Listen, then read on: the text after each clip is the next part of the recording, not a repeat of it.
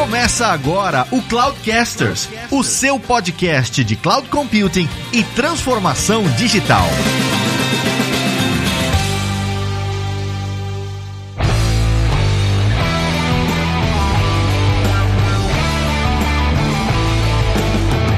Pessoal, meu nome é Lázaro Alves e nesse episódio você vai descobrir o que são necessidades esotéricas de negócio. Olá pessoal, meu nome é André Carlucci e esse episódio do podcast roda no Kubernetes. Sensacional! Pior que roda mesmo. Olá, eu sou Giovanni Bassi e esse não é um episódio sobre Kubernetes. Não. Olá pessoal, aqui é o Fabrício Sanches e eu não gostei de quem deu a ideia de virar tequila cada vez que uma palavra Kubernetes fosse falada. Muito bom.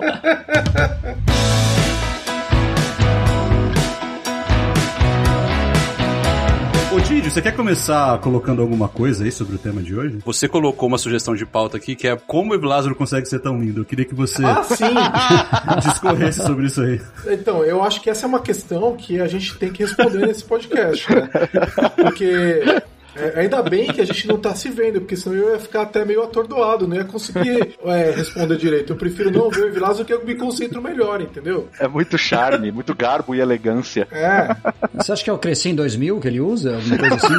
cara, eu acho que foi o Botox. Ai, meu Deus. Ah, pode ser, pode Não ser. vamos falar dessa porra aqui, não. Eu podia ter ido dormir sem essa hoje, cara, de verdade.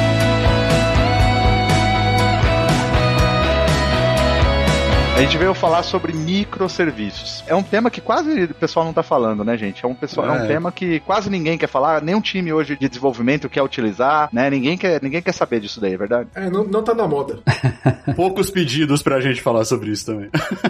Mas antes da gente chegar em monolito, a gente já teve o Giovanni aqui, a gente já teve o Carlucci aqui também, o Fabrício, então assim, já são pessoas que têm uma longa carreira aí na, na, na tecnologia. Mas para falar de microserviços também fala-se muito de monolito. E o que, que quer dizer monolito e quais são os outros modelos arquiteturais que a gente tinha, né, antes da gente chegar nesse conceito de monolito e como que a gente decidiu então quebrar isso em microserviços? A gente vai falar um pouquinho de SOA também, mas o que, que vocês consideram aí como monolito?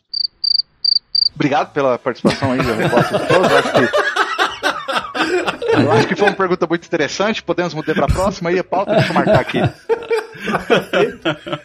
O monolito é a típica aplicação feita, é um único processo, né? É um único serviço. Quando a gente fala de uma aplicação de back-end, né? Ela pode ser composta de vários pedaços ou ela pode ser composta de um pedaço só. Quando ela é composta de um pedaço só é o que a gente chama de monolito. E aí, assim, se você está dividindo a sua aplicação em várias camadas físicas e lógicas, por exemplo, se você tem uma camada de apresentação, se você tem uma camada de domínio, uma camada de infraestrutura, mas no final, quando você compila, o deploy é feito para um único lugar e você roda só uma aplicação, isso é o que a gente costuma chamar de monolito, tá? Você não pode falar que uma aplicação é composta de serviços só porque você dividiu ela em camadas. Então, esse é o mais típico monolito, né? Eu acho que você também pode falar, quando você tem uma típica aplicação cliente-servidor, uma aplicação desktop, né? Ela não é exatamente um monolito, porque ela vai estar dividida entre duas partes. Então, você vai ter lá a aplicação desktop feita com Windows Forms, ou WPF, ou WP, alguma coisa assim, e no back-end vai ter uma API. Então aí você tem a típica aplicação cliente-servidor, é um outro modelo muito comum. E aí, há 10, 12, 15 anos atrás, a gente inventou o tal do SOA. E o SOA era a ideia de você separar a aplicação em serviços, né? Mas o problema é que, na época que a gente começou a falar de SOA, cada aplicação, ela também era um único serviço. Na verdade, só que ela conversava com outros serviços, né? Então, ela tinha dependências que eram outros serviços. Então, ainda era um monolito que tinha dependências de outros serviços, né? E a ideia do microserviços é você ter uma única aplicação separada em vários serviços. Então, aquela típica aplicação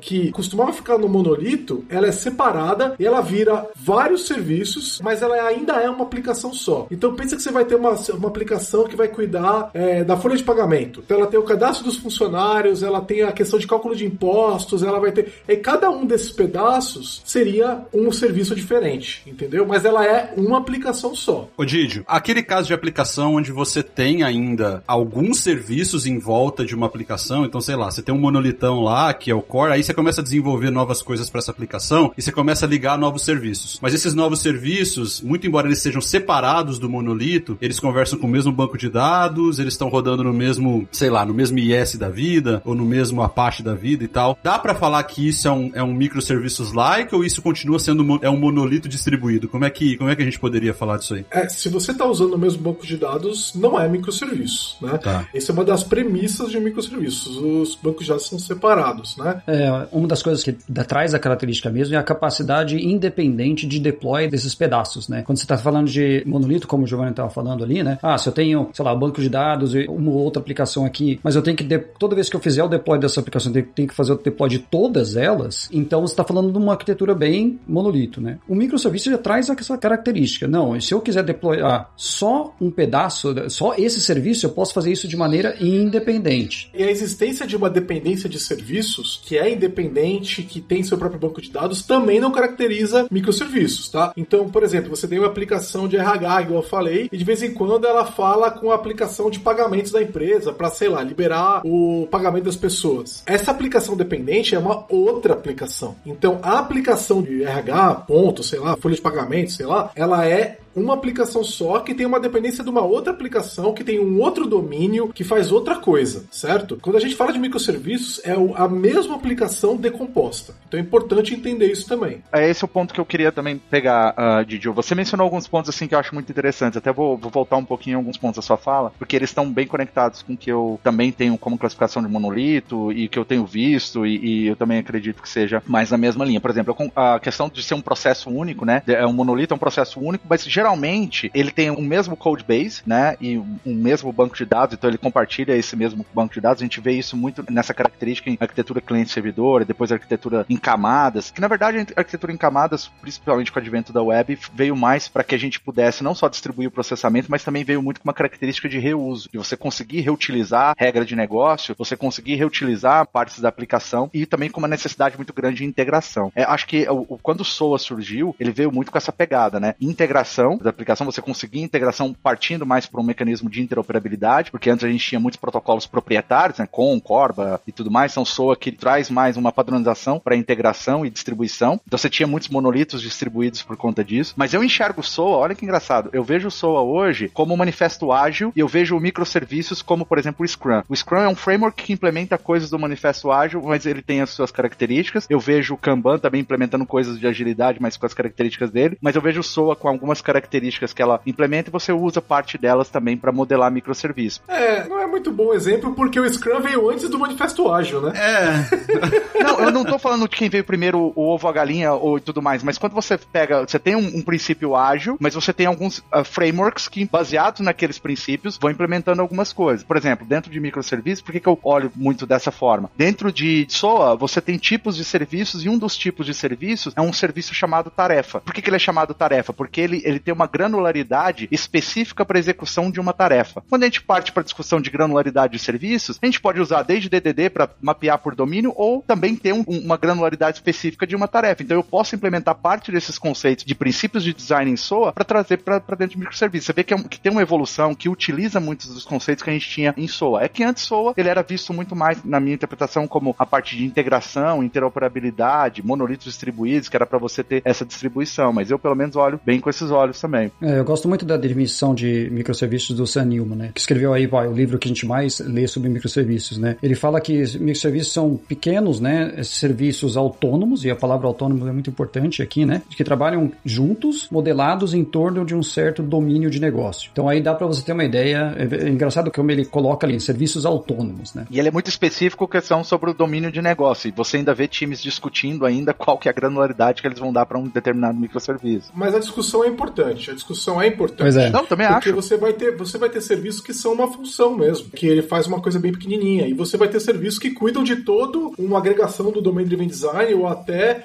uma, um pouquinho maior do que isso. Então, e é totalmente justo que esse serviço tenha um tamanho diferente, porque você vai, muitas vezes vai ter demandas diferentes. Eu acho que a questão do que o Carlucci falou, da autonomia, é importante. Um outro ponto que eu colocaria é a quantidade. Porque olha só, se você pegar e decompuser a sua aplicação em cinco pedaços, cinco grandes módulos que a gente chamava na década de 90, né? A minha aplicação tem módulos, né? Ela é uma aplicação de microserviços, eles podem ser autônomos, independentes e tudo mais. Eu diria que não é. Ele é um monolito modular. Exatamente, ele pode ter bancos de dados separados e tal. Ele pode utilizar toda a ideia das propostas né, de microserviços, mas eu acho que a quantidade de microserviços ela é fundamental né, para a definição de uma aplicação de microserviços, entendeu? Porque algumas das oportunidades e dos desafios da arquitetura só aparecem quando você tem essa quantidade, tá? Então, e o tamanho em si não é suficiente para mim. Então, se eu pegar uma aplicação pequenininha, fizer serviços também pequenos, e ela tiver 10 serviços, é uma aplicação de microserviços? Eu diria que não. Ela é muito pequena, entendeu? Então, é, normalmente quando a gente vai falar de microserviços, a gente está falando de aplicações maiores que tem muitos serviços também. É, eu concordo. Tem um livro da que é o pessoal da Heroku produziu, não sei se vocês já chegaram a ver esse livro, é Design and Developing and Deploying Microservices. E o time de engenharia da Heroku que escreveu. E eles dizem que assim, muito do que você está falando, Didi, o Carlucci também trouxe, né, que é o microserviço ele não tem um tamanho, mas idealmente, e esse é o pattern que eles tentam implementar dentro da Heroku, é que se um microserviço ele tem que ser tão pequeno ao ponto de que se você precisar editar ele ou atualizar alguma coisa daquele microserviço, você deleta e recria, né? É, inclusive se você precisar substituir ele e reescrever do zero. Ele fala isso no livro também. Ah, eu não concordo com isso não. Você não concorda? Eu queria entender a visão de vocês sobre isso. Ah, eu também, eu também acho que não. Acho que assim, se você pensar, por que, que nasceu, né? Por que, que eles criaram esse, esse microserviço, né? Porque essas empresas ficaram com aplicações tão grandes que um certo momento eles pensaram, cara, não tá dando mais pra gente manter um negócio desse tamanho, onde, um, os desenvolvedores não têm mais a capacidade de entender como funciona a aplicação inteira na cabeça, né? Eles não tinham como manter isso de tão grande e falaram, não, a gente tem que achar uma maneira da gente quebrar isso para que, um, a gente possa ter os desenvolvedores mais focados em certas partes do domínio do problema. Dois, a gente quer fazer o deploy dessas partes menores do problema de maneira independente, então a gente pode evoluir mais rápido e a gente pode fazer deploy menor, né? Com essas coisas assim. Então nasceu muito disso. Então, quando você pensa qual o tamanho do microserviço, se você falar, cara, eu tenho que poder toda vez reescrever isso do nada, dependendo do contexto da empresa, esse tamanho vai mudar muito, né? O que, que você chama que você pode reescrever, qual o tamanho do seu time, etc. Isso muda muito. Então tá, e o que, que você usa para definir um tamanho de microserviço? Eu sei que tem uma relação super direta com né, bounded context do DDD e tal, mas é esse é o único parâmetro ou é a área de negócio que define ou é um, sei lá, é um business situation lá que vai definir o tamanho do microserviço? O microserviço pode ser um crude, pode não ser. O que, que é? Como que você meio que limita? Não tem consenso. É, eu também acho que não existe um consenso, existe orientações, né? Exato. Dentre elas é, você citou o bounded context, você tem o próprio DDD como, né, para você fazer a modelagem lá baseada no domínio, e também existem times que decidem, eu acabei de citar o um exemplo de SOA também com relação ao serviço tarefa. Às vezes um time decide que é um microserviço de uma granularidade para uma parte específica de um domínio de negócio, ao ponto de quebrar isso num, num outro microserviço. O time tem autonomia para decidir isso, essa é a grande verdade, né? Eu acho assim, ele pode ser tão pequeno quanto uma função, mas eu acredito que a maioria deles vai ficar entre a agregação do Domain Driven Design e o, o contexto ligado, né, o Bounded Context do Domain Driven Design. Eu acho que maior do que um Bounded Context vai,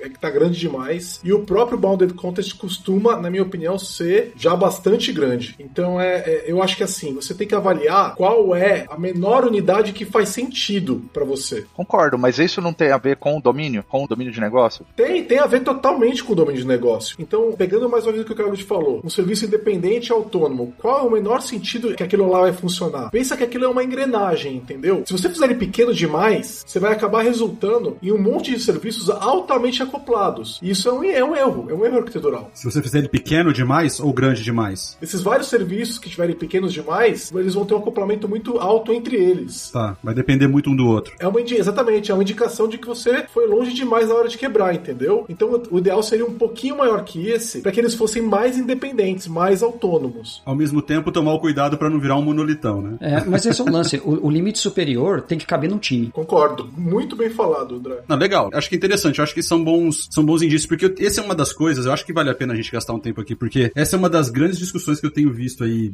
né, times tendo e tal, ah, qual é o tamanho do microserviço e tal. E me pareceu interessante, ou seja, a menor unidade lógica que faria sentido para rodar aquela rotina, enfim, aquilo que está sendo executado ali dentro, e ao mesmo tempo não ser tão pequeno que gere muito acoplamento de um serviço com o outro, e ao mesmo tempo tem que caber dentro de um time no limite super. Eu gostei, ah, faz sentido pensar desse jeito. É, mas tem muitas discussões ali também, exatamente quando você define a questão da granularidade, que envolve também a de dados, né? Voltando no Bounded Context, por exemplo, você tem lá um, um microserviço que ele usa dados de cliente para suporte, por exemplo, ticket suporte, e você tem um outro microserviço que é de venda. Quais dados de cliente realmente vão ficar em cada microserviço? Você vai replicar esses dados ou não? Porque você está falando de banco de dados para cada um desses microserviços. Se você vai ter um terceiro microserviço, mas aí você aumenta a dependência, como o Giovanni falou. Então, é assim, são decisões, por isso que eu falo que depende muito do domínio, porque você vai ter uma empresa que ela tem um, um domínio lá que não é extremamente complexo, você pode quebrar isso mais e vai funcionar bem. E você vai ter uma empresa que vai ter um. O, o domínio é muito complexo, tem muitos times, isso vai virar 60 microserviços e também vai ter uma complexidade muito grande em cima disso. Eu pego cenários, por exemplo, que é super engraçado, que os caras mostram na arquitetura, tá lá um monte de microserviços, o cara já começa se gabando da quantidade de microserviços que ele tem. Ele fala assim, então, porque aqui a gente já tem 80 microserviços, eu falo, meu Deus, tipo, nós já temos 80 microserviços. Aí você vai ver, dos 80, você só tem três bancos de dados. Os 80 microserviços apontam para esses três bancos de dados. Então, aí se você for entrar em algum tipo de discussão mais purista, né, pô, será que é realmente microserviço?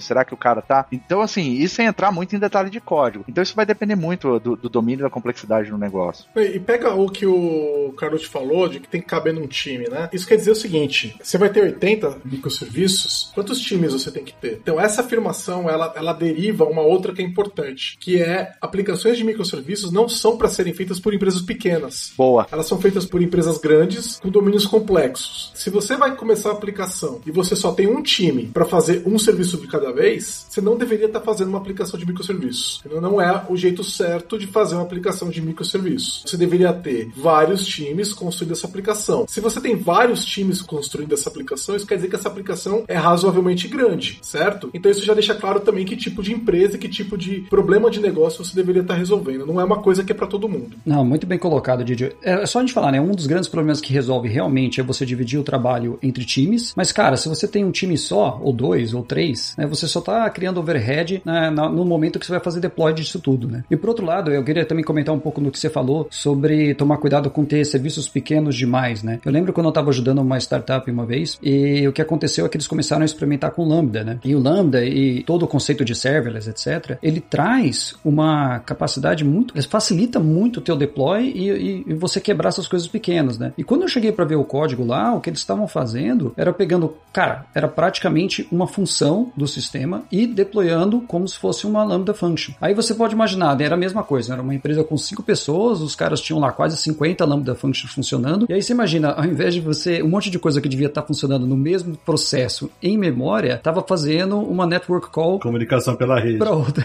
exatamente, né? É. Aí os caras não sabem depois por que, que não escala, né? Mas, Carlucci, isso não entraria, quando vai para esse negócio de functions direto, não entraria também num, num, outro conceito que já ouvi as pessoas falarem de nanoservice, de nanoserviço? É, pode cair também. Não, acho que cai, mas o nanoservice numa estrutura de microserviços, ele, ele, ele, é exceção, né? Ele não é regra, né? Não, eu, eu, sei, eu concordo. Eu falo assim, é que aí ele já entra numa outra. O que eu quero dizer é o seguinte, desculpa, talvez eu não me, não me expressei bem. Talvez ele entra numa, numa outra categoria de nanoservice, mas tem o problema que você mencionou, né? Porque aí o cara só tá transferindo o overhead pra rede, né? E aí o negócio não escala e tudo mais, porque o cara simplesmente saiu colocando lá tudo em functions e chamando o outro. É, e corre o risco dessa arquitetura acabar ficando mais cara do ponto. A gente já falou no, no, no episódio de Cloud Native, até o Didio tava com a gente, sobre essa questão de usar a nuvem direito, né? eu tenho clientes que gastam uma fortuna. De um cliente chegou para mim super preocupado, tava gastando uma fortuna de functions, porque ele tava fazendo algo, cara, que se ele fizesse, sei lá, com uma web app ou com um container instance da vida, ele ia gastar um terço do valor e. Mas assim, porque tem esse negócio que é serverless, é serverless, serverless é mais barato, mais ou menos, né? Então tem vários aspectos aí para pensar, mas a questão do nanoservice numa arquitetura de microserviços, para mim, ela é exceção, assim. É, eu acho que o uso de funções, né, seja AWS Lambda, Zone Functions tal, ela é a abstração errada para resolver o problema de microserviços, né? Porque, ah, então agora eu vou fazer um nanoserviço é, numa function, tá? Daqui a pouco eu tô fazendo pico serviço, daqui a pouco eu tô fazendo femto serviço, entendeu? Nós vamos chegar até onde com esse negócio? Não, agora não é mais uma function, agora eu declaro uma variável em cada lugar e eu só encaminho pro próximo, entendeu? mas, é, mas é verdade. É por isso que eu falo a questão da granularidade. Eu vejo muito mais quando você vai para essa arquitetura de functions, né? Muito mais para event-driven architecture, sabe? Tipo assim, quando você tem que disparar alguns eventos distribuídos, não tanto para microserviços. É que isso também não é mais uma, um, de uso exclusivo do, Concordo. do, do uso de functions. Quando a gente falou, quando a gente, quando a gente começou com a ideia de functions, tinha muito essa questão de eventos, né? Sim. Reagir de eventos e escalar fácil. Isso são coisas que aplicações de microserviços diversas, diferentes, conseguem fazer sem depender de functions, entendeu? É, O grande hype foi o lance do serverless. A realidade é que functions é uma excelente maneira de você simplificar o teu desenvolvimento e fazer lock-in. Na... Oi. É verdade. Por isso que as nuvens empurram functions à torta direito. Porque você não sai de lá nunca mais, entendeu? É. Eu acho assim, é, é a abstração errada para microserviços e é uma excelente maneira de você ficar preso a um determinado vendor. O lance do serverless é interessante, né? Ah, Eu acho que dá um podcast inteiro pra isso. Sim. É que o nome é ruim, né, Carlucci? É. Porque quando você usa um Azure App Service, você não está gerenciando o servidor, então ele é serverless também. Quando você usa um Azure Kubernetes Service, você não usando vendo o servidor também, então ele é, ele é serverless também? Não, mas é o conceito de serverless, ele entra outras coisas, não só gerenciamento. É, o conceito é diferente. Não, eu sei, eu só sei que o nome é ruim. Nada é serverless, isso não existe. No fim do dia tem um servidor lá, não, seja, é. não, não tem como, isso aí é fato. Isso é, isso é coisa de marketing, esse nome. É, a questão de ser pré-aquecido, né? Você só não tem que. E pré-aquecido nada, tem nuvem aí que leva 5 minutos pra subir uma função, cara. Porra, mas aí é problema da nuvem, cacete. Não, legal, eu acho que eu, eu concordo com tudo. Eu só discordo do Didi que é uma abstração errada. Eu acho que faz sentido pra algumas coisas dentro de uma arquitetura de microserviços um nanoservice. Tipo, rodando numa function, numa lambda. Mas sei lá, são visões. Né? É, se eu posso dar uma dica em relação a, a quando você for começar com um microserviço, né, vai criar uma coisa nova. Erra pra cima. Então faz um pouco maior, não tem problema. Aí o que você faz? Você começa a criar, tá trabalhando com ele, começa a, a entender o que, que realmente faz aquela parte, etc. No momento que você achar, poxa, isso aqui tá grande, eu acho que eu consigo quebrar em coisas menores, você mantém aquele serviço lá e começa a criar serviços menores atrás daquele serviço, sem mudar as interfaces com os consumidores. Por que, que você faz isso? Porque se você mudar de ideia depois, você falar, cara, não faz sentido quebrar isso aqui, você pode simplesmente mover de novo esses serviços menores que você criou atrás para esse serviço primeiro e tudo bem, você não tem que mexer, nem, nem fazer nenhuma notificação, nem mudar nada em relação ao resto da empresa e os consumidores que estão pegando informações desse serviço, né? E se você quebrou esse serviço em outros menores atrás e deu certo, bacana, você continua dali. Então você sempre pode é, mudar isso depois.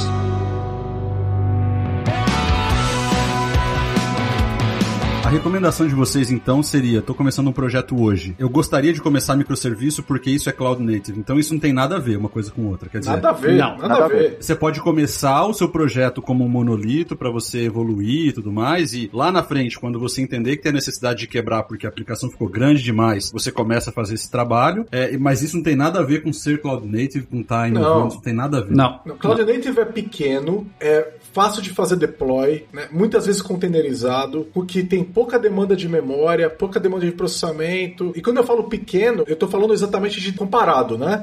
É, quando você pega a típica aplicação .NET Framework de 2008 e pega uma aplicação .NET Core de 2018, elas são fundamentalmente diferentes, né? A aplicação .NET Core ela vai ser menor, mais simples, mais objetiva, com menos bloat, entendeu? Então tem uma diferença de como a aplicação Cloud Native é feita. Agora, ela não precisa ser um microserviço, ela pode ser um monolito. Aliás, é uma excelente ideia um monolito Cloud Native. Ele costuma ser mais objetivo, mais barato, mais fácil de manter. Você não precisa de forma alguma de microserviços para ser Cloud Native. É um dos maiores enganos que você tem dizer isso daí. Eu concordo 100% com o que o Carlos falou. Erra pra cima primeiro. E na verdade, eu até diria o seguinte: foca em criar uma aplicação cloud native primeiro, igual vocês estão falando, e depois você decide se isso vai ser quebrado em microserviços se o seu negócio exigir. Sabe o que é interessante? Se você pegar uma aplicação feita em Node em 2012, ninguém falava em Cloud Native, né? Sim. A gente falava de Cloud, mas não falava Cloud Native. Uma aplicação feita com Node 2012, 2013, ela provavelmente ela é Cloud Native. Porque o Node traz essa característica para uma plataforma muito mais recente, entendeu? E muito mais leve, né? Eu diria que ela tem características que, se ela foi desenvolvida em 2012, a própria nuvem evoluiu alguns conceitos de cloud native aí também. Mas eu concordo com o que você quer dizer, Didio. E o que eu tava, o que eu quis dizer também foi exatamente isso assim. Cara, se você vai desenvolver hoje uma solução que você quer que escala bastante, que você quer que tenha reuso, reutilização, fácil de integrar, foca em criar uma cloud native primeiro, né? E aí depois você vai decidir se você quebra isso em microserviços, se a sua demanda de negócio, se o seu modelo permitir ou exigir. O nome tá sobrecarregado, cara, Cloud Native, entendeu? É uma série de ideias que você pode fazer uma aplicação Cloud Native e rodar on-premises. Não tem problema nenhum. Se você pega e tem um Kubernetes on-premises, você vai fazer uma aplicação Cloud Native e vai rodar no local. Vira tequila aí, Carlucci. Ah, Vira verdade, tequila. Giovanni iniciou os trabalhos aí.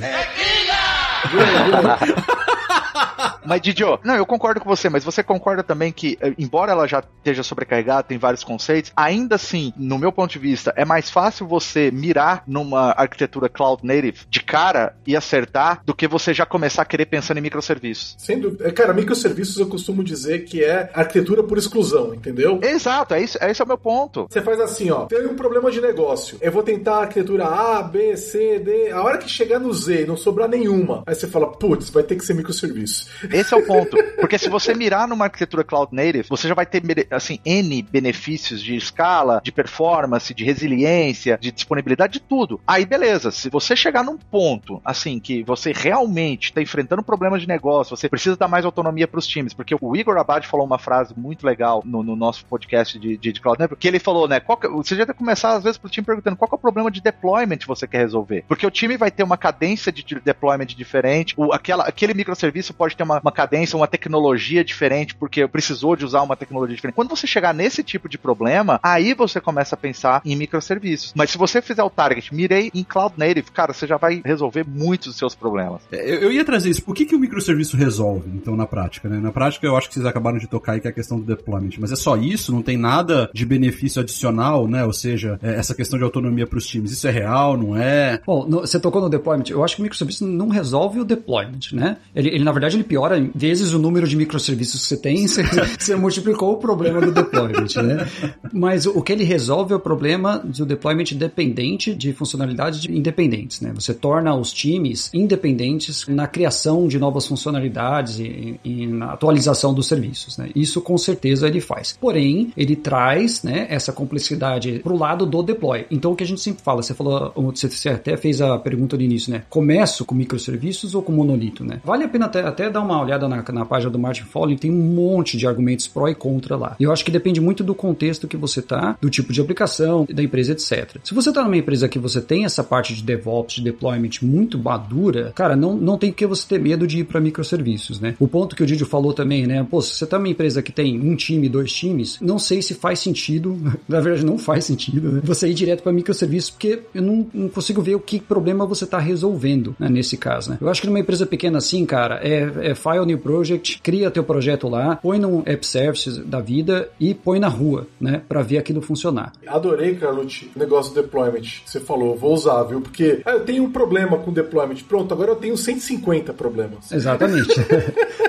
Adorei. Eu vou usar isso aí, cara. Porque é, é muito verdade. Agora, eu acho que tem alguns cenários onde você pode realmente começar com a aplicação de microserviço, né? No entanto, você tem que ter maturidade para tomar essa decisão, né? Eu acho que uma das, uma das grandes coisas que as empresas estão buscando quando elas falam que querem trabalhar com microserviços é, primeiro, a capacidade de escalar independentemente, né? E é verdade, você consegue escalar microserviços independente dos outros microserviços, porque eles são independentes. No entanto, vamos lembrar do seguinte, né? Grande parte das aplicações dos monolitos poderiam ser capazes de escalar quebrando eles em 4, 5 módulos independentes também. Então, em vez de ter 100 pedaços, você tem 5. E aí você tem um pedaço que tem uma demanda maior, que atende mais um cliente, entendeu? E aí você pega esse pedaço e escala ele mais. E aquele pedaço que você faz, usa de vez em quando, usa de maneira, vai fazer um fechamento de mês de alguma forma, tal, você escala só quando precisa e tal. Então, você não precisa quebrar em 100 pedaços para escalar, mas é fato que quebrar em pedaços menores vai te dar mais liberdade de escalar cada pedacinho de forma isolada. Onde a gente vai ver isso daí? Né? Em aplicações mais complexas, que vão ter uma necessidade de escala mais granular. Se você consegue escalar grandes pedaços, você não precisa dessa granularidade. E toca para serviços maiores, em vez de fazer 100 deployments, faz 5, entendeu? E, e talvez você tenha que fazer os 5 juntos, e beleza, você não precisa de microserviços até que você precisa. Tem que tomar cuidado com isso. E aí eu quero falar de um motivo para não fazer. Motivo para não fazer microserviços, ter devs júnior. É, não, mas não é, não é isso. É, eu, eu tenho um legado com problema. Aí agora eu vou pegar e vou fazer microserviço que eu vou resolver esse problema. Não, não vai. Você vai criar mais problemas e vai ter uma aplicação nova com o mesmo problema que você tinha antes. Você mudou suas práticas de desenvolvimento, evolu- evoluiu suas práticas de DevOps, está fazendo testes. Porque se você não mudou todas essas coisas, você vai ter o mesmo problema.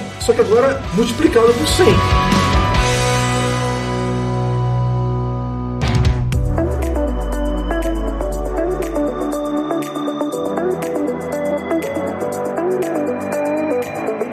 Já que a gente está entrando nessa questão mais técnica, quando a gente fala de microserviços, a gente está falando de aplicações complexas distribuídas, né? Então, para vocês, esses conceitos de aplicações distribuídas, qual é a importância assim, que o time tem que ter de conhecimento? Porque a gente falou de rede, né? Sobrecarregar a rede. Não vou nem entrar em aspectos de quais tecnologias usar, mas quais seriam essas características mais técnicas de aplicações distribuídas que são essenciais para quem quer desenvolver utilizando microserviços? Tá, essa entra na, nas desvantagens, né? Porque aumenta extremamente o nível de complexidade, eu diria, né? É, o que, que aconteceu? Antes você tinha de boas lá o seu monolito funcionando e agora você tem uma rede no meio desses serviços, né? Então você tem que começar a pensar num monte de coisa. Como o serviço vai falar com o outro? Como é que vai ser a segurança de comunicação entre um serviço e do outro? Aí você começa a ter que entender de rede, de VPCs, de cider blocks, de comunicação, de TLS, de two-way TLS que você tem que ter entre as coisas. Hoje em dia tem que pensar em segurança em tudo. Sim, autenticação, né? Autenticação. Você começa a ter que falar de correlation ID, porque agora, antes, né, o que acontecia? Você recebia um request, vamos supor que estamos falando de uma API, alguma coisa, e aí todo o login, todas as coisas estavam só naquele processo. E agora você tem diversos processos rodando em lugares diferentes, talvez com arquiteturas diferentes, onde você tem que consolidar todos esses logs de todos esses lugares diferentes para você conseguir entender o que aconteceu né, no request, onde foi o erro. Então você precisa de uma maneira de monitorar isso de, de forma distribuída. Você precisa de uma maneira para logar todas as coisas de forma distribuída. A sua pirâmide de testes, né, a maneira que você testa tudo isso ficou bem pior. Você tem que ter uma maneira de achar os seus serviços, que vamos supor, você tem 100 microserviços, né? E aí você trocou, você tem um momento que você tem que trocar um serviço de uma rede para outra, vai mudar o IP desse serviço. Como é que você faz todos os consumidores desse serviço saberem é, onde achar esse cara agora, né? Meu, é muita coisa que você tem que começar a pensar. Então você está falando que o skill set de quem trabalha com isso tem que estar tá bem elevado. E não tem nada a ver, não necessariamente tem a ver com o fato de, de ter o sênior lá no, no,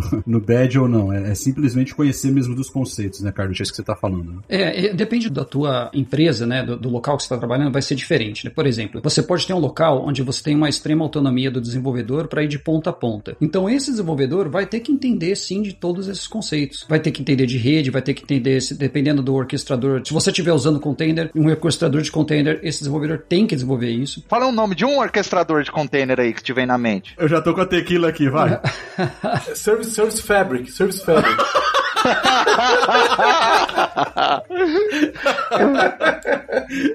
um orquestrador, vamos falar do melhor então, Nomad. Pronto.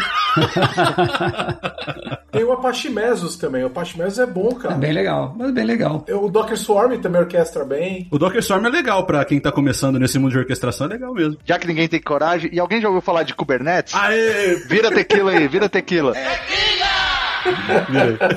Mas, mas, ó, é, é, verdade isso daí. Eu, quando a gente começou a pegar mais projetos com Kubernetes na Lambda, a gente precisou revisitar vários desses conceitos, muitas vezes com pessoas mais seniors também. Então, o Carlos falou de cider blocks, né, de subnets e tudo mais. Você tem que entender um pouquinho sobre isso. A gente vai discutir é, assuntos que talvez para o típico desenvolvedor de back-end não fossem parte do repertório de dia a dia dele. As coisas mudam. Então, eu tenho pegado e feito é, junto com várias pessoas na Lambda 3, a gente tem ido e puxado esses assuntos, entendeu? Porque eles são importantes. Então, assim, a gente parou de falar, pô, eu sou desenvolvedor do .NET. Legal, eu sabia de NuGet, .NET, eu sabia de fazer uma aplicação otimizada para release e tal. Agora eu tenho que saber Docker para poder rodar localmente com containers, eu preciso saber de Kubernetes, eu preciso saber de Helm, eu preciso saber de Istio, eu preciso saber de rede, que eu não sabia antes, eu preciso entender script de Bash, que eu não sabia fazer antes também, eu preciso entender de Linux. É, Cara, então, hoje na Lambda, um sexto dos devs estão trabalhando com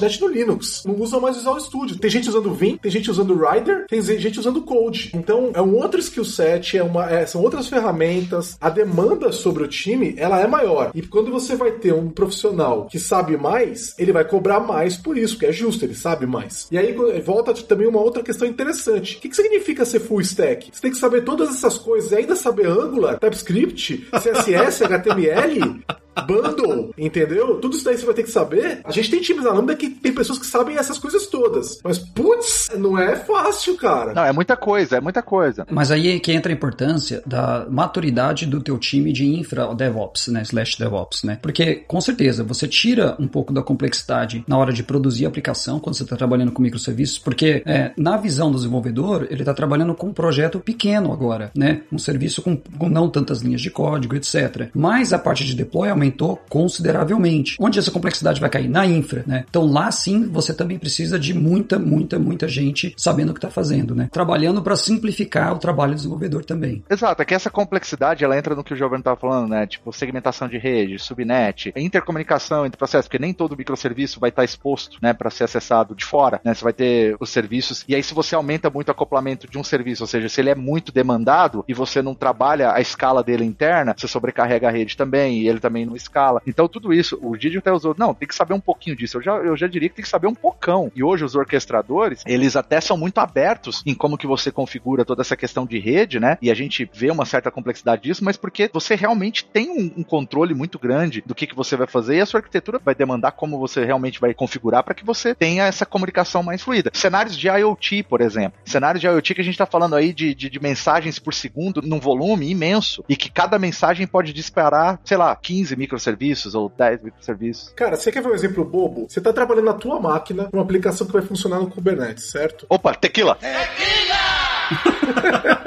Vocês explicaram que a gente falou que cada vez que alguém falasse a palavra mágica tinha que virar um shot de tequila? A gente não explicou isso, né? É, tá, tá explicado. o final do podcast vai ficar bem mais divertido que o começo, né?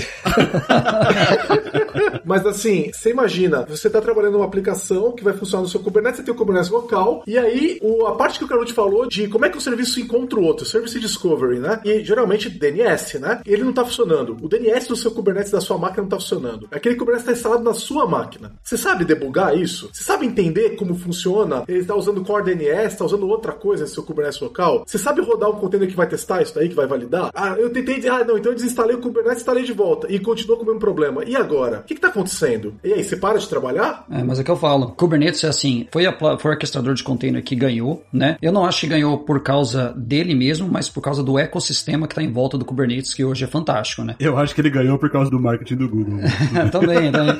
Não, mas é que assim, se você pega outros orquestradores, são até melhores. E, e, o meu problema com o Kubernetes é que, cara, é um negócio muito developer unfriendly, total. É totalmente diferente do que a gente tem acostumado a, tra a trabalhar. E como o Didio falou, é complicado. Você tem que aprender um monte de coisa nova. Não, não facilitou, piorou a vida nesse aspecto, né? Mas o ecossistema dele é fantástico. Você consegue construir a plataforma compondo, né, com esses, essas pecinhas de ecossistema, a plataforma que você quiser. Mas é complexo, é bem complexo. É, uma, é um Lego, né? Uma caixa de Legos. O problema é explicar para os times de desenvolvimento como essas coisas se encaixam e tocar em assuntos que normalmente são responsabilidade dos times de infraestrutura com o time de desenvolvimento. Então, são coisas que as pessoas não estão acostumadas, né? E ao mesmo tempo, isso também é difícil para os times de infraestrutura, porque não faz sentido você montar um, instalar um Kubernetes na mão. Você precisa de automação. Se você está montando um Kubernetes na mão, você vai ter problemas. E aí, quando esses problemas acontecerem, não é se, é quando, você está preparado ou preparado para resolver eles. Então, assim, queimou uma máquina, você sabe subir outra em 15 minutos? Se você está levando mais do que isso, você tem esse tempo? Quanto tempo você tem para subir outro nó no Kubernetes? E a resolução disso é com automação. Vamos dizer que deu um problema, deu um pau na energia elétrica, caiu um raio e ele queimou todos os seus nós de gestão do Kubernetes, o control plane do Kubernetes, certo? Você consegue retornar um backup e trazer ele de volta para o ar? Se queimou o backup, como é que você traz isso de volta? Você tem automação? Entendeu? Isso é complicado pra caramba. Você precisa que os times de infra codem. E você precisa que os times de dev entendam de infra. Então, assim, ou esses caras se abraçam, ou esse processo vai dar um monte de problemas. É complexo pra caramba. É, eu acho que daí que veio todo o movimento de DevOps, veio muito disso, né? Dessa necessidade de você, e desse aumento de complexidade em relação à infraestrutura que a gente tem instalada hoje no, nos lugares, né? E realmente, quando você tinha um só, quando era um monolito só, você podia até se safar criando esse negócio no console, cara. Agora, quando você tem 100,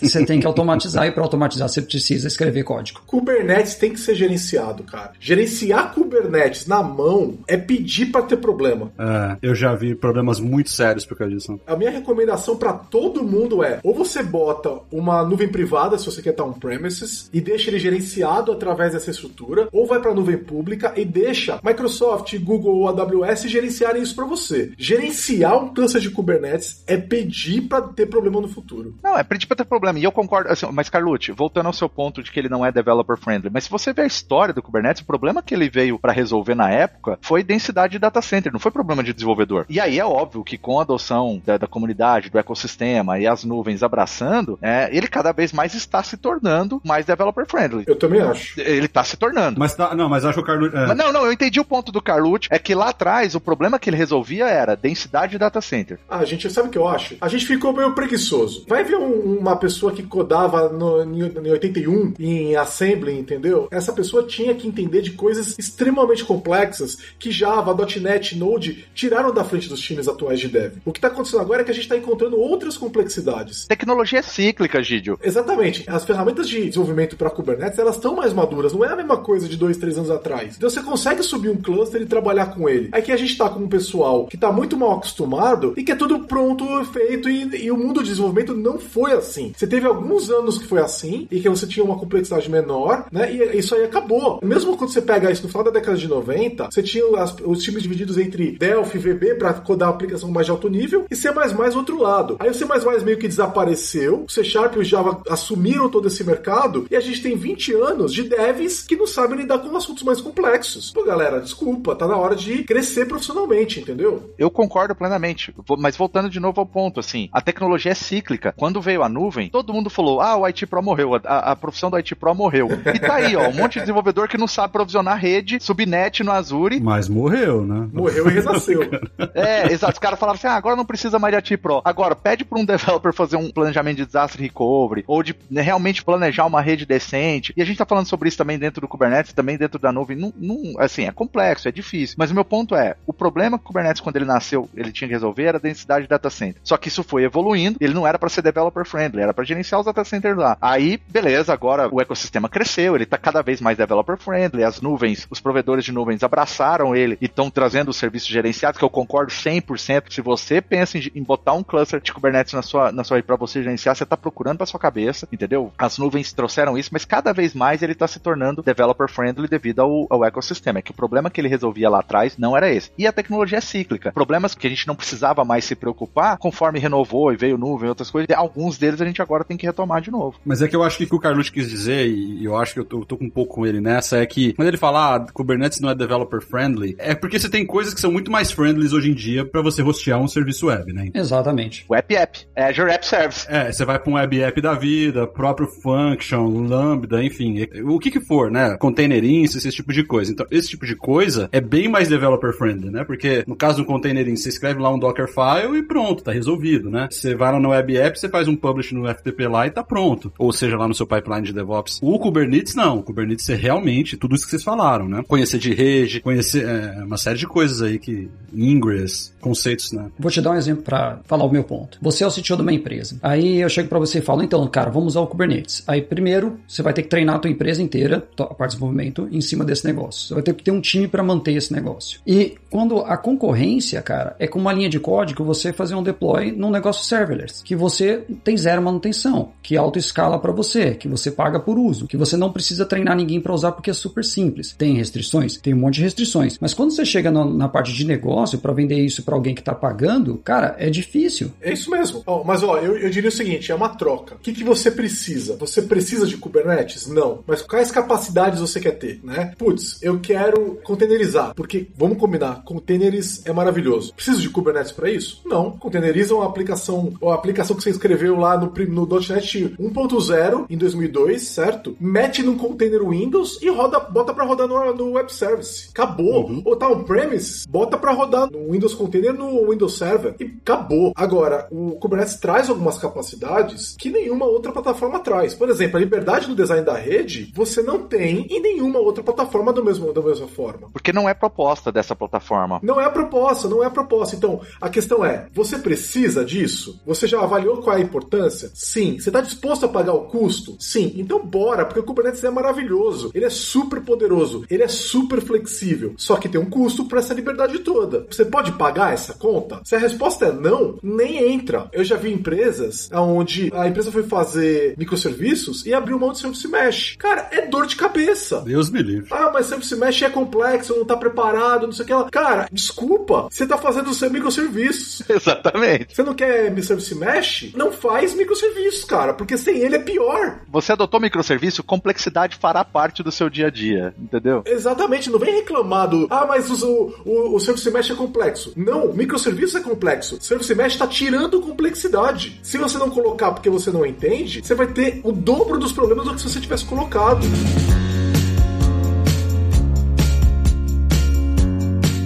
Então, é, você concorda com essa frase, por exemplo, Didio, já que a gente falou lá atrás de fazer, talvez começar como target cloud native, e a gente tem ferramentas e serviços muito mais developer friendly, por exemplo, um app service, um API service, enfim, a gente tem N outras plataformas, Docker, tudo mais que a gente pode trabalhar. Então, você acha que é justo dizer, por exemplo, o seguinte: olha, o Kubernetes, ele, obviamente você pode fazer microserviços sem Kubernetes utilizando essas plataformas, mas o Kubernetes entrega muito mais capacidades e features, né, que são mais compatíveis com conceitos de microserviços, né? Então, se você está indo desenvolver para Cloud Native, você pode desenvolver microserviços usando App Service, API Service, mas se você for para Kubernetes, você vai conseguir mais capacidades, porém a complexidade aumenta, né? Eu quero saber se tá todo mundo bebendo aí.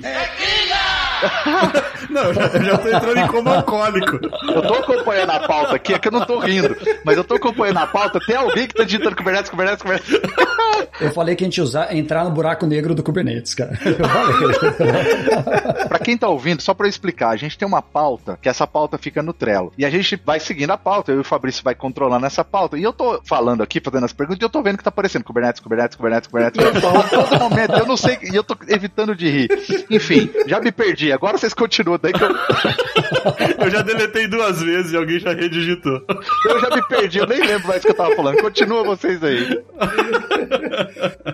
pra gente fechar esse assunto de Kubernetes, é isso. É isso que você falou, Evi Lázaro. É complexo. Eu considero o Kubernetes a melhor plataforma para trabalhar com microserviços hoje. Eu não faria microserviços com functions, nem com web service, nem com VMs, nem com nada, nada, nada que não fosse Kubernetes hoje. O Carlos falou, pô, tem outros orquestradores melhores. Qual o problema de um outro orquestrador que pode ser melhor que o Kubernetes? O mercado não está usando e a falta de adoção pode matar essa plataforma. Exatamente. Então é, é perigoso pra caramba você se desgarrar do que o mundo está fazendo, porque você pode ficar isolado e daqui a cinco anos ninguém mais entende daquela plataforma. A direção de hoje é Kubernetes. Microserviços hoje é Kubernetes. Pode ser que daqui a um tempo isso mude, né? No, no Node hoje a gente tem o Deno desafiando o Node. No Kubernetes não existe outra plataforma hoje. Você está ouvindo a gente sobre microserviços, nem avalia outra plataforma, tá? É Kubernetes. Agora, você está ouvindo a gente em 2025, de repente é uma boa dar uma olhada. Tá em 2020, 2021, não existe outra plataforma. É, eu, é por isso que eu, que, eu, que eu disse, né?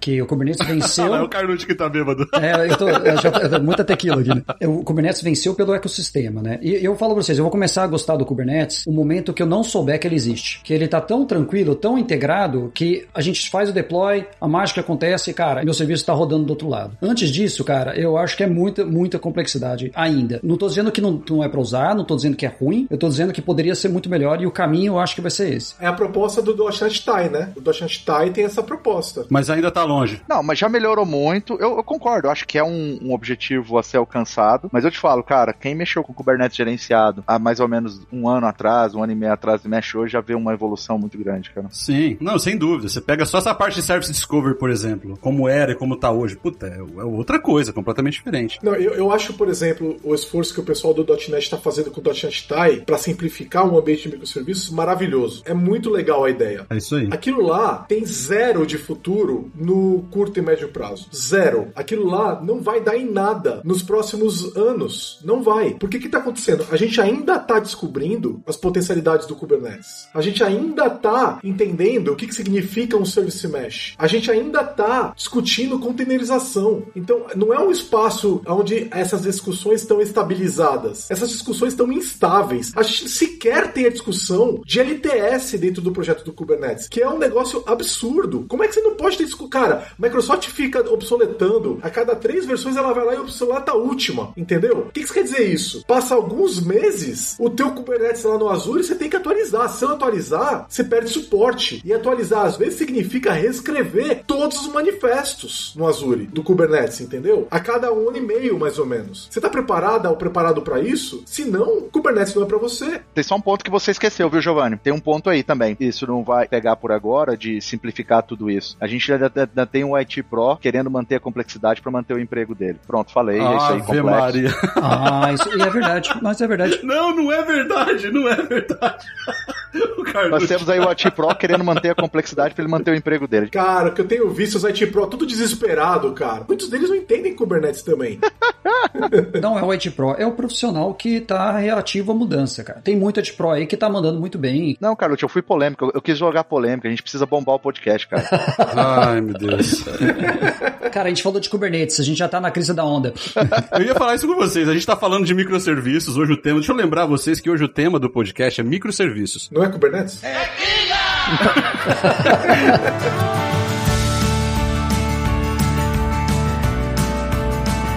E aí, eu queria trazer alguns outros pontos relacionados a microserviços, que, by the way, são resolvidos dentro do Kubernetes.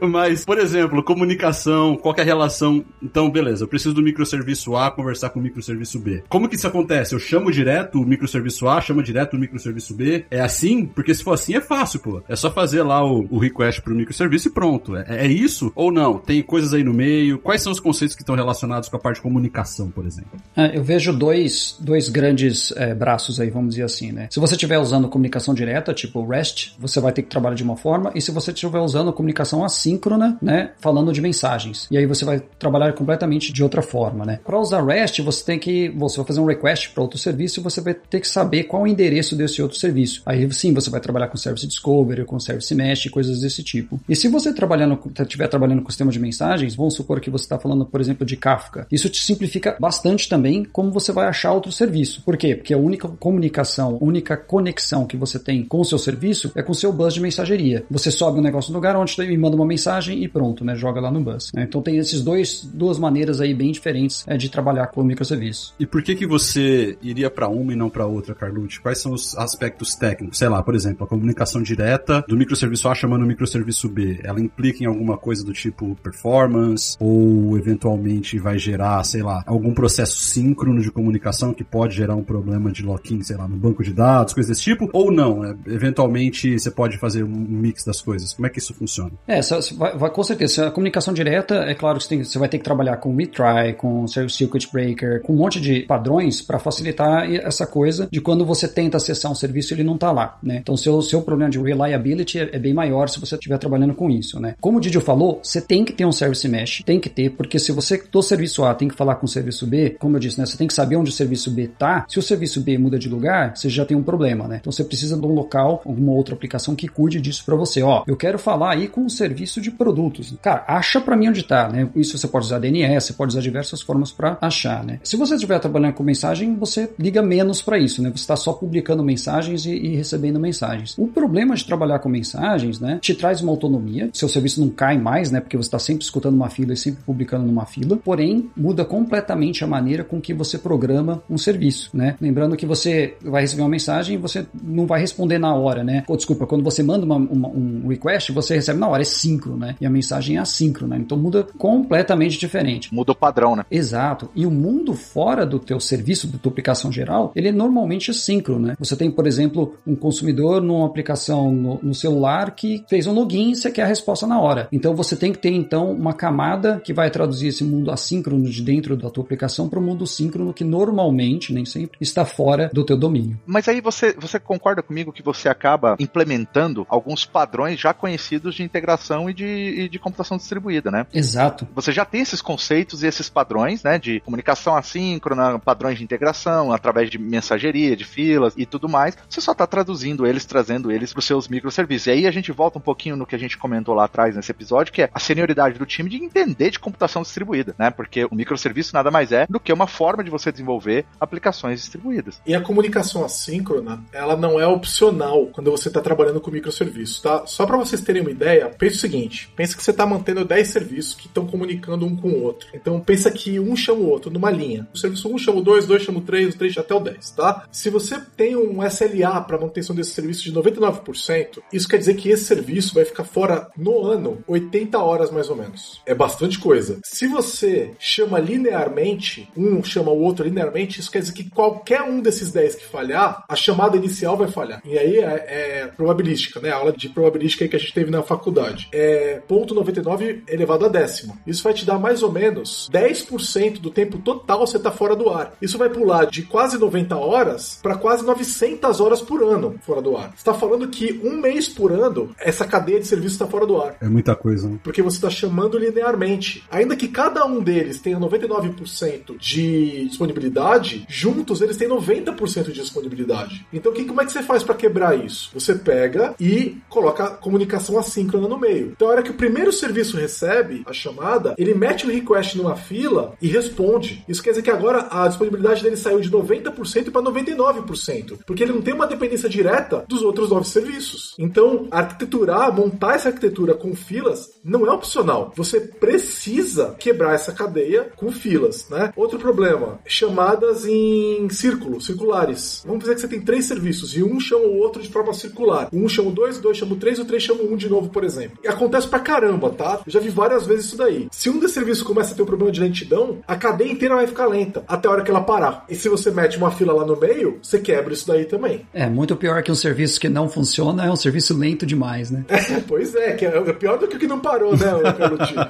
é verdade. Mas a boa notícia é que a gente tem padrões, né? A gente já tem padrões que implementam e, e contornam esses problemas, né? São problemas conhecidos, né? E a gente tem design patterns para eles também já, né? Sim, essa parte é antiga, né? A gente sabe resolver isso há muito tempo. Comunicação assíncrona. Exato, ela é inerente de, da computação distribuída como um todo. A gente falou de padrões de integrações, de, de comunicação por mensageria, tem esses outros problemas e a gente consegue resolver isso. A, a boa notícia é essa, né? Esses patterns, eles já existem, eles estão disponíveis no mercado, inclusive com exemplos de código em várias linguagens que você pode simplesmente pegar e já, e já sair utilizando. Mas óbvio, conhecer o conceito por trás, eu não estou minimizando isso de forma alguma, mas conhecer o conceito por trás é muito importante justamente também conhecer quando você de fato tem esse problema, né? Você é um lazy developer, eu tô ligado. Não, é porque você pode ter o problema de over-engineering, né? Você pode, ah, então eu quero implementar todos os, os patterns possíveis. Não, peraí, você realmente está tendo um problema de comunicação circular, né? De ficar fazendo chamada circular entre serviços e tudo mais. Se você tem um, uma falha, você pode ter uma falha que pode ser distribuída também entre os seus serviços. Então, como você vai gerenciar isso? O Carlucci falou, por exemplo, um pattern que eu acho interessante. Você tem um sistema de e-commerce, né? E você vai fazer o pedido, é a parte mais importante. Se o sistema sai, como que você captura aquela exceção, aquele erro, né? E joga isso numa, num, num sistema de mensageria, todos os dados do pedido do cara, para ser processado depois. Isso pode estar num outro data center, por exemplo. E aí você não pede o pedido do cara. Então tem várias formas. Você tem que identificar qual que é o problema que você está tendo para você ir resolvendo, não é? é? É porque é importante mencionar também, Vlas, em cima do que você está falando, que é o seguinte: existem aspectos de um software, né? Existem rotinas que elas são síncronas por natureza, né? Então você precisa que tudo comite para você dar,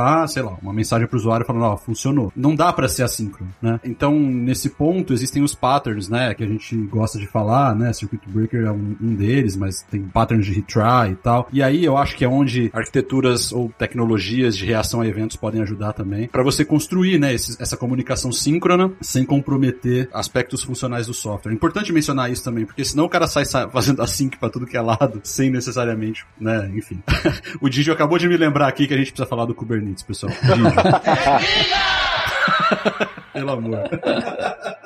Só queria lembrar né, que é, realmente, né, o Didi falou tudo em relação à parte assíncrona, principalmente por causa dos seus SLAs, etc. Lembrando, você também tem que considerar o SLA dos seus é, parceiros, né? Muitas vezes o, o, o serviço que você está chamando está fora do seu data center, está em outro lugar, né, o seu, sei lá, gateway de pagamento, etc. E tudo isso multiplica com o seu SLA. Então tem que contar a cadeia toda. Mas o que a gente mais encontra por aí, se você for olhar em grande maioria dos sistemas, né, inclusive do local onde eu trabalho agora, etc., o pessoal começa a fazer microserviços e faz síncrono. E faz síncrono porque é a maneira que o desenvolvedor sempre trabalhou desde o início dos tempos. Ele tinha um sistema só, estava tudo ali dentro e sempre foi request response. E é a maneira mais fácil de se trabalhar. Trabalhar com mensageria é difícil. Trabalhar com coisa síncrona é bem difícil. Você tem que cuidar de diversas outras coisas que no mundo síncrono você não precisa ligar para isso, né? Então tem sempre esse, esses dois lados assim. Então você vai aumentar a sua complexidade.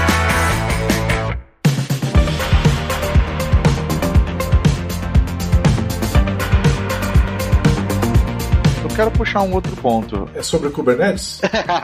Não, mas a gente falou pouco, a gente falou pouco sobre isolamento de dados, porque um dos, uma das premissas, assim, ou pelo menos parte do, do, do conceito de microserviços, é justamente cada microserviço tem que conter lá o seu banco de dados, seu database, né? E aí você pode utilizar diferentes tipos de banco de dados que atende melhor ao seu domínio de negócio. Então, se você está num domínio que você precisa de um banco de dados relacional, você vai usar um relacional, se é um NoSQL ou não. Então, tem, ainda também não tem muito consenso nisso. Mas o que, que vocês acham dessa questão de isolamento de dados, né? Boas práticas, se a gente deve realmente isolar ou se a gente deve trabalhar mais de um microserviço apontando para o mesmo banco de dados, se isso também não seria um anti-pattern, por exemplo. Total anti-pattern. É uma regra, não existe nenhuma exceção, não existe nenhum cenário onde seja válido dois microserviços acessarem o mesmo banco de dados, tá? Isso não deve acontecer. Se aconteceu, tá errado, tem que ser refeito. Então, senão você tá indo na direção do monolito distribuído. É voltando ao que o Carlos falou mais cedo. Eles têm que ser independentes, né? Então, no momento que você tem bancos de dados em comum, eles são dependentes um do outro, tá? Então, isso não pode acontecer. É, porque você perde a, a capacidade de fazer o deploy de forma independente. Se você tem duas aplicações, né, usando aquele banco de dados, e aí você fez uma modificação no banco de dados, você tem que fazer o deploy desses dois serviços, né, ao mesmo tempo, porque senão eles vão quebrar. E aí você tira toda a autonomia do time e você acaba quebrando um monte de benefícios que você queria justamente por estar usando uma estratégia de microserviço. Fora a escala, né? Você não escala mais esses caras de forma independente, porque se um serviço está sobrecarregado, o banco de dados vai ficar sobrecarregado e o segundo serviço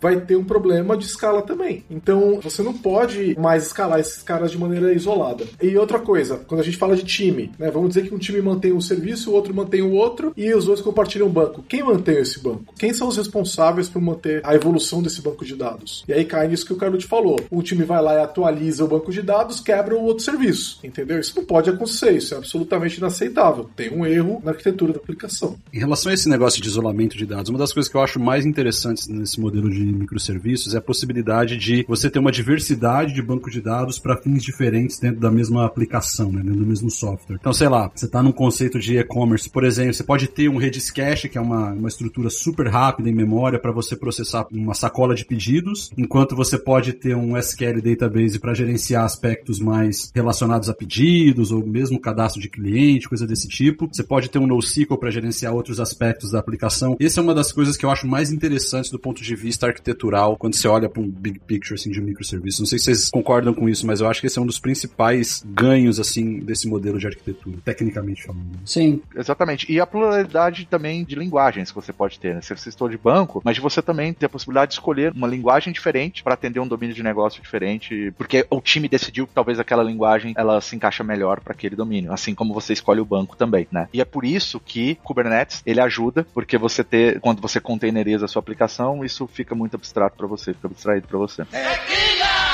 Eu não acredito que você voltou nesse assunto. Né? Cara, ele conseguiu, ele achou uma maneira de trazer o Kubernetes pra conversa de novo. sacanagem. Meu Deus, a gente tá falando de banco de dados, o cara achou um jeito de falar de Kubernetes. Mas o Evelar tocou num ponto importante e essa parte, ele é uma vantagem, mas ela é uma grande desvantagem também. Porque eu vejo é, as empresas começando a usar microserviços e usando isso. Ah, agora é uma desculpa que os times usam, né? Agora eu posso usar a linguagem que eu quiser aqui no meu time porque eu tô fazendo deploy independente, isso vai rodar no runtime independente, dentro do container e tudo bem, né? Só que se você pensar na empresa, no negócio, isso normalmente, a não ser que seja uma empresa muito grande é, e tenha todos os, os recursos, etc., é uma coisa ruim para a empresa. Por quê? Porque um time começa a usar uma linguagem exótica ou qualquer lá que jogou que seria bom para aquele pedaço. É bom para aquele pedaço da aplicação, mas talvez não seja bom para a empresa. Por quê? Se esse time se dissolve ou se, se aquele desenvolvedor que começou aquela parte vai embora da empresa, a empresa tem que dar manutenção naquilo. E se você deixar isso fora de controle, quando você vai ver, você está usando 10 linguagens de programação diferentes dentro da sua empresa, e aí você começa a ter que contratar gente ou treinar gente em certas tecnologias que você não precisaria caso você tivesse padrões mais fixos dentro da empresa, né? Então tem que sempre tomar cuidado com que, tá, realmente vai fazer toda a diferença do mundo eu usar uma linguagem diferente aqui. Vamos supor assim, ah, pô, eu vou usar F Sharp aqui ao invés de C Sharp porque essa parte é bem mais funcional. Legal, mas esse benefício é maior do que o benefício que eu tenho tendo todo mundo dentro da empresa com o mesmo standard, sabendo a mesma coisa e tendo a capacidade de mover um desenvolvedor de um time para o outro sem o menor é, tempo de, de onboarding, etc., porque eu estou usando a mesma tecnologia, é uma coisa que sempre tem que se pensar antes de usar uma coisa nova. É, eu, eu gosto da ideia também da gente poder escolher o banco de dados, né? Uma, uma coisa que eu queria acrescentar nessa discussão é que, em geral, a gente não vai precisar de bancos de dados tão complexos como a gente costuma usar, e às vezes em aplicações complexas monolíticas, né? Onde você. Normalmente os bancos de dados mais parrudos, poderosos, né? Como o SQL Server, Oracle, eles vão trazer uma série de funcionalidades que são super importantes, mas necessárias para uma aplicação de microserviços, onde os serviços são muito mais simples, né? Então,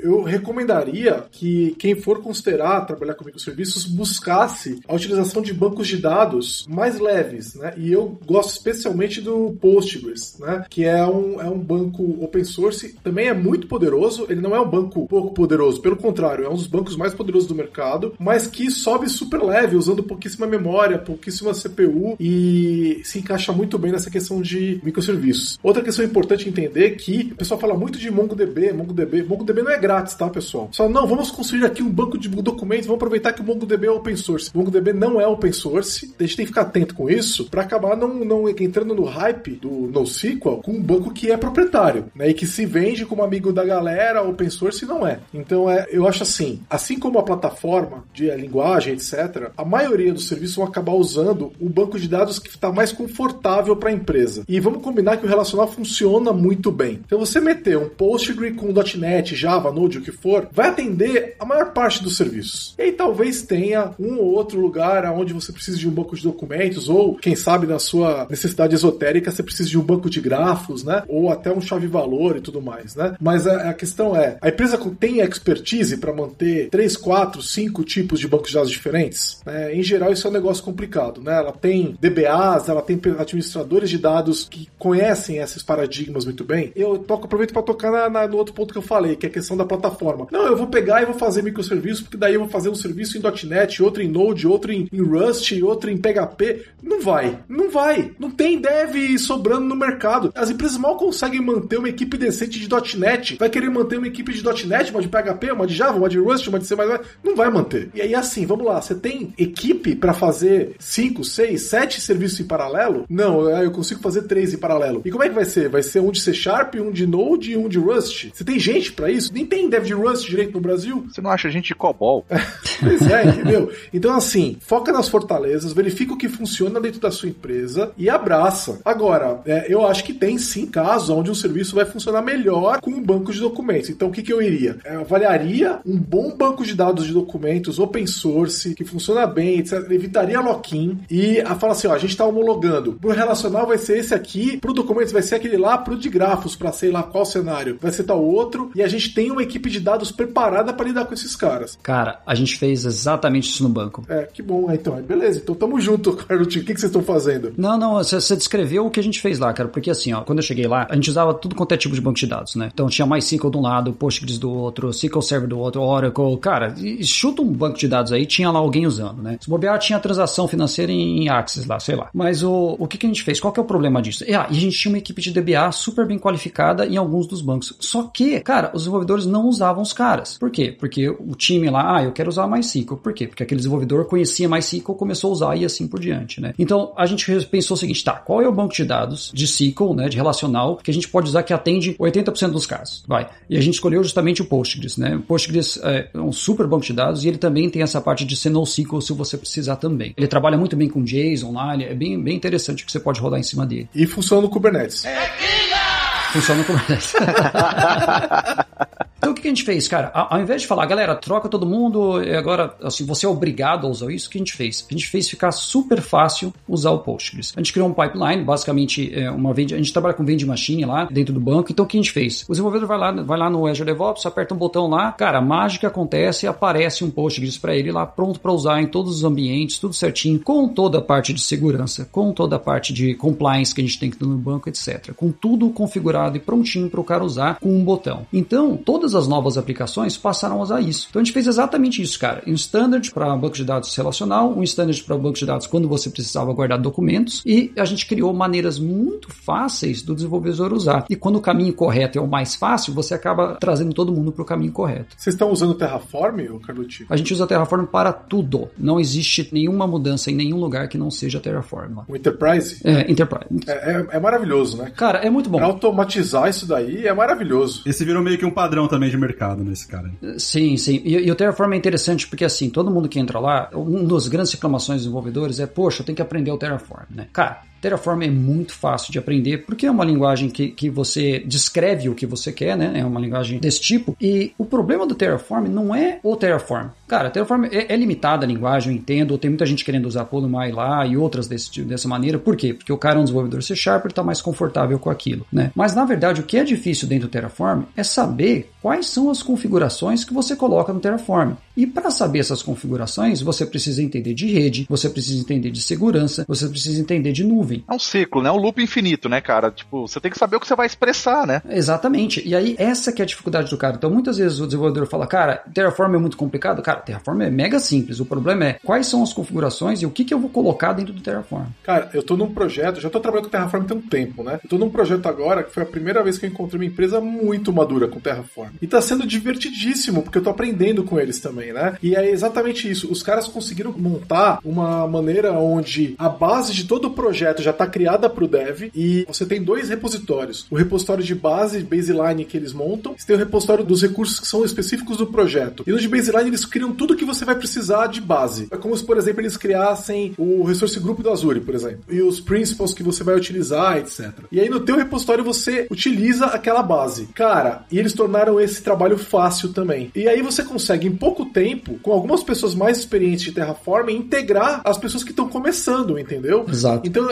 eu consegui pegar pessoas da Lambda 3 que não conheciam o Terraform e falar: vem cá, dá uma olhada nisso daqui, lê essa documentação aqui. Eu liderei a, a implementação inicial, a pessoa foi acompanhando, e aí eu falei: ó, entendeu? Entendi, agora tá na tua mão. E a pessoa tá voando no Terraform agora, cara. E tudo de acordo com os padrões, os caras conseguem auditar tudo, entendeu? Esse cara é maravilhoso para resolver os problemas mais complexos de infraestrutura. E eu concordo, eu não iria pro Lume lá não, porque o Terraform tá mais próximo da, da realidade que você precisa montar. O lance de módulos do Terraform é que te salva dessa complexidade, né? Sim, sim. Principalmente no ambiente lá que a gente tem, que precisa de um monte de coisa de segurança e compliance, o que, que a gente fez foi muito parecido com o que você falou. A gente criou os módulos, falou, ah, beleza, você quer um, um microserviço em tal lugar, você quer um registro de Docker em tal lugar, cara, tá aqui o um módulo, você quer um website em algum lugar, tá aqui o um módulo, só põe as, as características do negócio e todas as partes que têm relação com a nossa infraestrutura já estão lá pré-definidas. Você pode modificar, você pode fazer override no seu projeto, mas o padrão tá lá. E olha que louco, cara. É a expectativa do nosso cliente da Lambda 3 que a gente tem essa competência. Então, a gente chegou no momento em que Terraform parou de ser uma coisa extra que as pessoas pediam e é assim, ó, se você não tem, você não consegue me atender. E gente, eles esperam que o nosso time de dev tenha essa competência. É maravilhoso. Eu adorei quando isso daí veio do cliente. Falei, me abraça, eu quero mais clientes que nem você. o Didio, mas mesmo para Azure, assim, ou independente da nuvem? Sim, sim. A gente tem a equipe da Lambda mantendo o Terraform no Azure e na AWS. Tem mais de uma equipe. Então tem equipe que mantém na AWS, tem equipe que mantém no Azure e é a equipe de dev que mantém isso daí. E é lógico que tem uma série de revisões e processos, como o Carlos falou, mas é a equipe de dev que define os recursos que eles vão usar.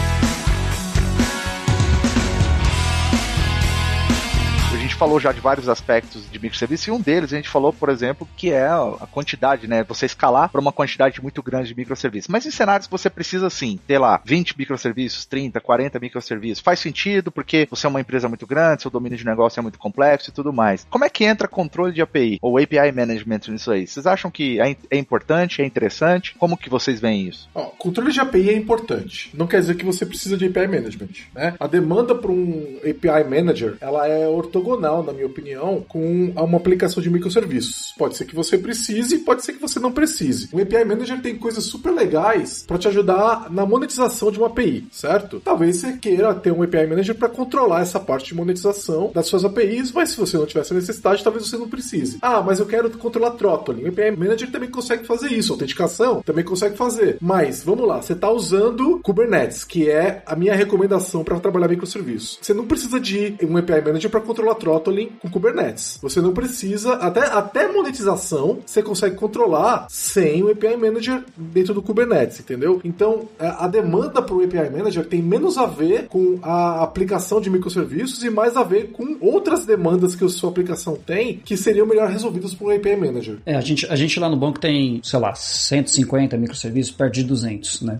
Fazendo um monte de coisa. É claro que a grande maioria desses serviços não tem nenhuma exposição para o mundo exterior. Mas a gente, uma coisa que a gente coloca ali como uma, uma regra, no mínimo, a tua API que está criando ali tem que ter um documento Swagger bonitinho, certinho, que a gente possa simplesmente pegar esse documento e aí agregar isso tudo e saber o que está acontecendo lá dentro, né? No futuro, né, a gente está indo para um padrão lá dentro de arquitetura para usar o Kafka como o nosso backbone de comunicação, né, de mensageria, onde a gente vai ter todos os microserviços, assim, claro que isso vai demorar um tempo para migrar, trabalhando só com mensageria. A não ser a parte que está voltada para o mundo exterior, que aí sim você faz a, essa configuração, né, essa transformação do mundo assíncrono para o síncrono, e aí você pode controlar isso com. Esse é um cenário, por exemplo, onde é interessante você ter um API Manager lá, que pode ser um que você compra, ou que você contrata, ou que você constrói, para assim é, ter essa exposição do mundo síncrono para o mundo assíncrono. É, talvez eu ache também um cenário interessante para o uso de API Management é quando você tem também uma. Eu vou chamar de comunidade de desenvolvedores, tá? Porque empresas enterprise têm, por exemplo, eu trabalho com um cliente que ele tem 20 mil desenvolvedores né, dentro da empresa. Então, imagina para esse desenvolvedor que precisa consumir vários microserviços de diferentes áreas de negócio, dele ter uma documentação mínima né, dessas APIs e dele poder né, ter ali um poder testar essas APIs e fazer consumo dessas APIs. Então, acho que é um outro cenário também bem interessante, que às vezes um API Management. É, o portal, né? É, o portal do desenvolvedor. Aquele portal de API que normalmente os API Managers vão ter é super legal. Exato. Só que aquilo lá você resolve de outras formas, né? Você, igual o Carlos te falou, você pode ter um Swagger que é suficiente. Mas sim, se você tá, você tá usando Protobuffer, por exemplo, isso já tá autodocumentado também, entendeu? Então, é, a questão é, aonde você vai expor, aonde está o diretório de serviços? Esse é um problema, concordo totalmente com você, Vilázaro. Eu preciso, numa empresa desse tamanho, eu preciso ser capaz de saber quais serviços estão expostos, porque senão sabe o que começa a acontecer? Você começa a duplicar serviço. Demais. É o que mais, na verdade, é o que mais acontece. Assim, é pois muito é. comum você ver. Não, e arquiteturas, então, a gente, o que a gente mais vê são plataformas e, e soluções que o time estão fazendo que você fala, cara, mas a gente já resolveu esse problema no outro time. É, exato, exato. Você precisa ter um, uma maneira dos times da empresa descobrirem que aquele serviço existe. Um registry de, de serviço e tal. O, API Management é uma boa maneira de fazer isso. Não é a única. Mas talvez eu vou, eu vou te colocar um outro cenário também. Eu não tô dizendo que isso aí foi. É, é, na verdade, ele é meio controverso esse cenário. Porque assim, quando a gente vai para microserviços, a gente decompõe os microserviços numa granularidade muito pequena. Só que os API Managements, eu posso criar produto, o conceito de produtos, e dentro de um determinado produto lá dentro, por exemplo, eu vou chamar lá RH, eu posso anexar dentro desse RH todos os microserviços e expor eles dentro de coisa para o desenvolvedor que vai consumir aqueles microserviços. Só a parte de consumo, ele tem um endpoint de todos os serviços relacionados a RH. Ou seja, eu distribuo eles no desenvolvimento como microserviços numa granularidade muito pequena, mas eu agrupo eles novamente numa, numa unidade de negócio. Faz um facade, né? Exato, mais voltado para o negócio, que para os desenvolvedores que vão consumir faz um pouco mais de sentido. É uma coisa que eu tenho visto também. Isso é muito legal. Eu, eu já trabalhei com alguns clientes que também foram nessa direção e é um padrão que funciona muito bem. Mas ainda você precisa discutir aonde vai ser esse diretório de serviço, entendeu? Concordo. Não, sim, concordo. É que eu, eu achei legal e eu achei interessante essa abordagem porque assim, você se beneficia de todos os, os pontos positivos do microserviço, de ter dependência do time, granularidade, respeitar cada um uma cadência diferente de deployment, mas pro cara que vai consumir, você agrupa eles também de uma forma que faz sentido pro negócio e por debaixo dos panos ele é um microserviço distribuído como outro qualquer. É, basicamente é, você não precisa, tem como resolver o que um API Management resolve de outras maneiras, mas ele ajuda muito em arquiteturas maiores e mais complexas. Né? Exatamente, Fabrício. É, esse use case de você combinar vários microserviços para expor para um determinado público, ou você vai fazer na mão, ou você usa um API Gateway para fazer para você. Você paga pelo serviço. É isso aí. Tipo, você pega um API Gateway, você liga um Redis Cache, você faz caching nele, quer dizer, automático. Sim, você sim. ganha muito tempo de implementação fazendo uma coisa desse tipo. Você combina, né? Exato. Você combina duas chamadas assíncronas numa síncrona e devolve numa só. Ele faz tudo isso. Agora, quando você está usando uma solução de é, Service Mesh, normalmente ela vai trazer junto uma maneira de você enxergar todo o mesh, né? Então você vai conseguir ver todos os serviços que você tem disponíveis, eles vão ficar mais documentados. Então, essas soluções que vão te dar um live view do que está acontecendo, elas são interessantes, elas são uma forma de documentação também. Eu gosto muito da ideia do Swagger, igual o Carlos falou, e eu acho que se você montar uma estrutura em volta disso, pode ser suficiente para você criar esse registry. É lógico que qual é o problema do portal de API? Se for só para fazer o, o, diretório de serviço, talvez seja um canhão, entendeu? Seja coisa demais Para resolver um problema muito simples, entendeu? Ele vai te trazer um milhão de coisas no, no cinto que você não vai usar, que você não precisa usar. E aí você talvez comece a migrar coisas do Kubernetes pro portal de API. Eu considero um, um erro, entendeu? Eu preferiria concentrar essas funcionalidades no portal de API. De repente você começa a autenticar no portal de API. Não, cara, não faz isso, entendeu? Deixa isso dentro do Kubernetes, entendeu? É, é porque isso aumenta a complexidade do teu ambiente. Tudo isso, tudo isso pro Didi justificar com a palavra Kubernetes no final. É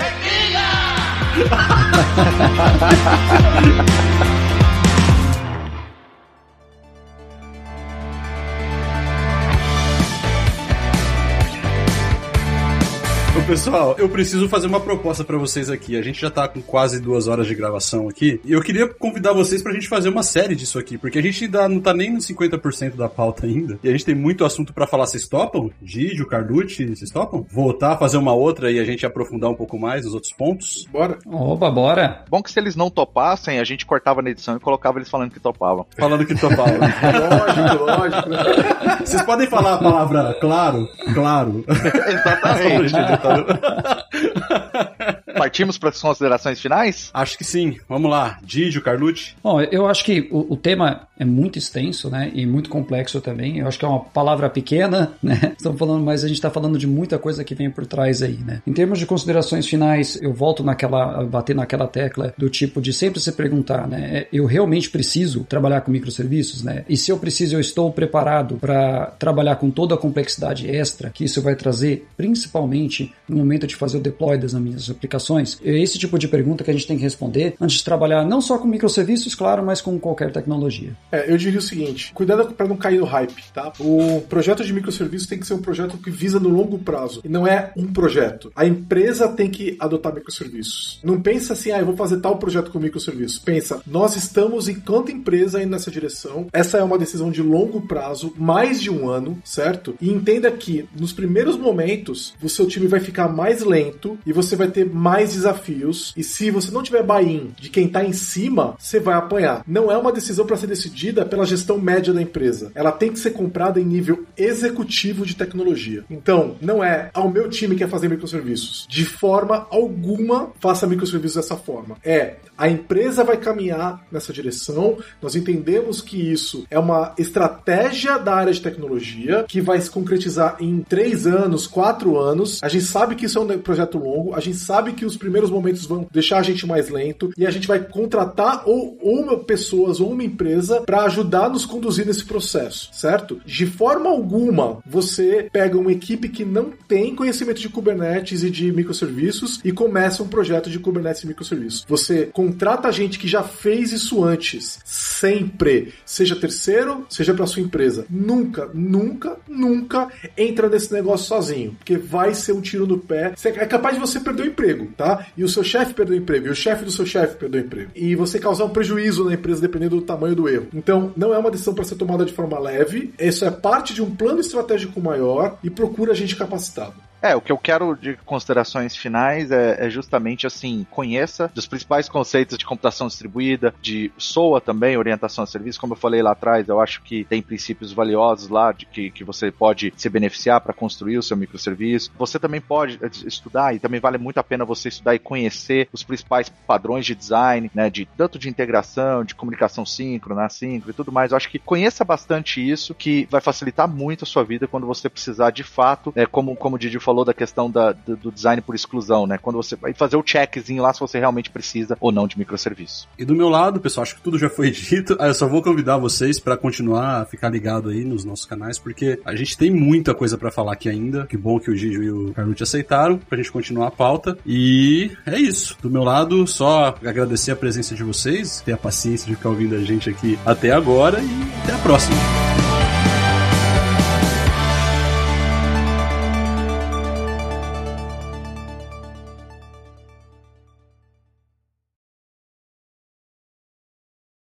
Este podcast foi editado por Radiofobia, podcast e multimídia.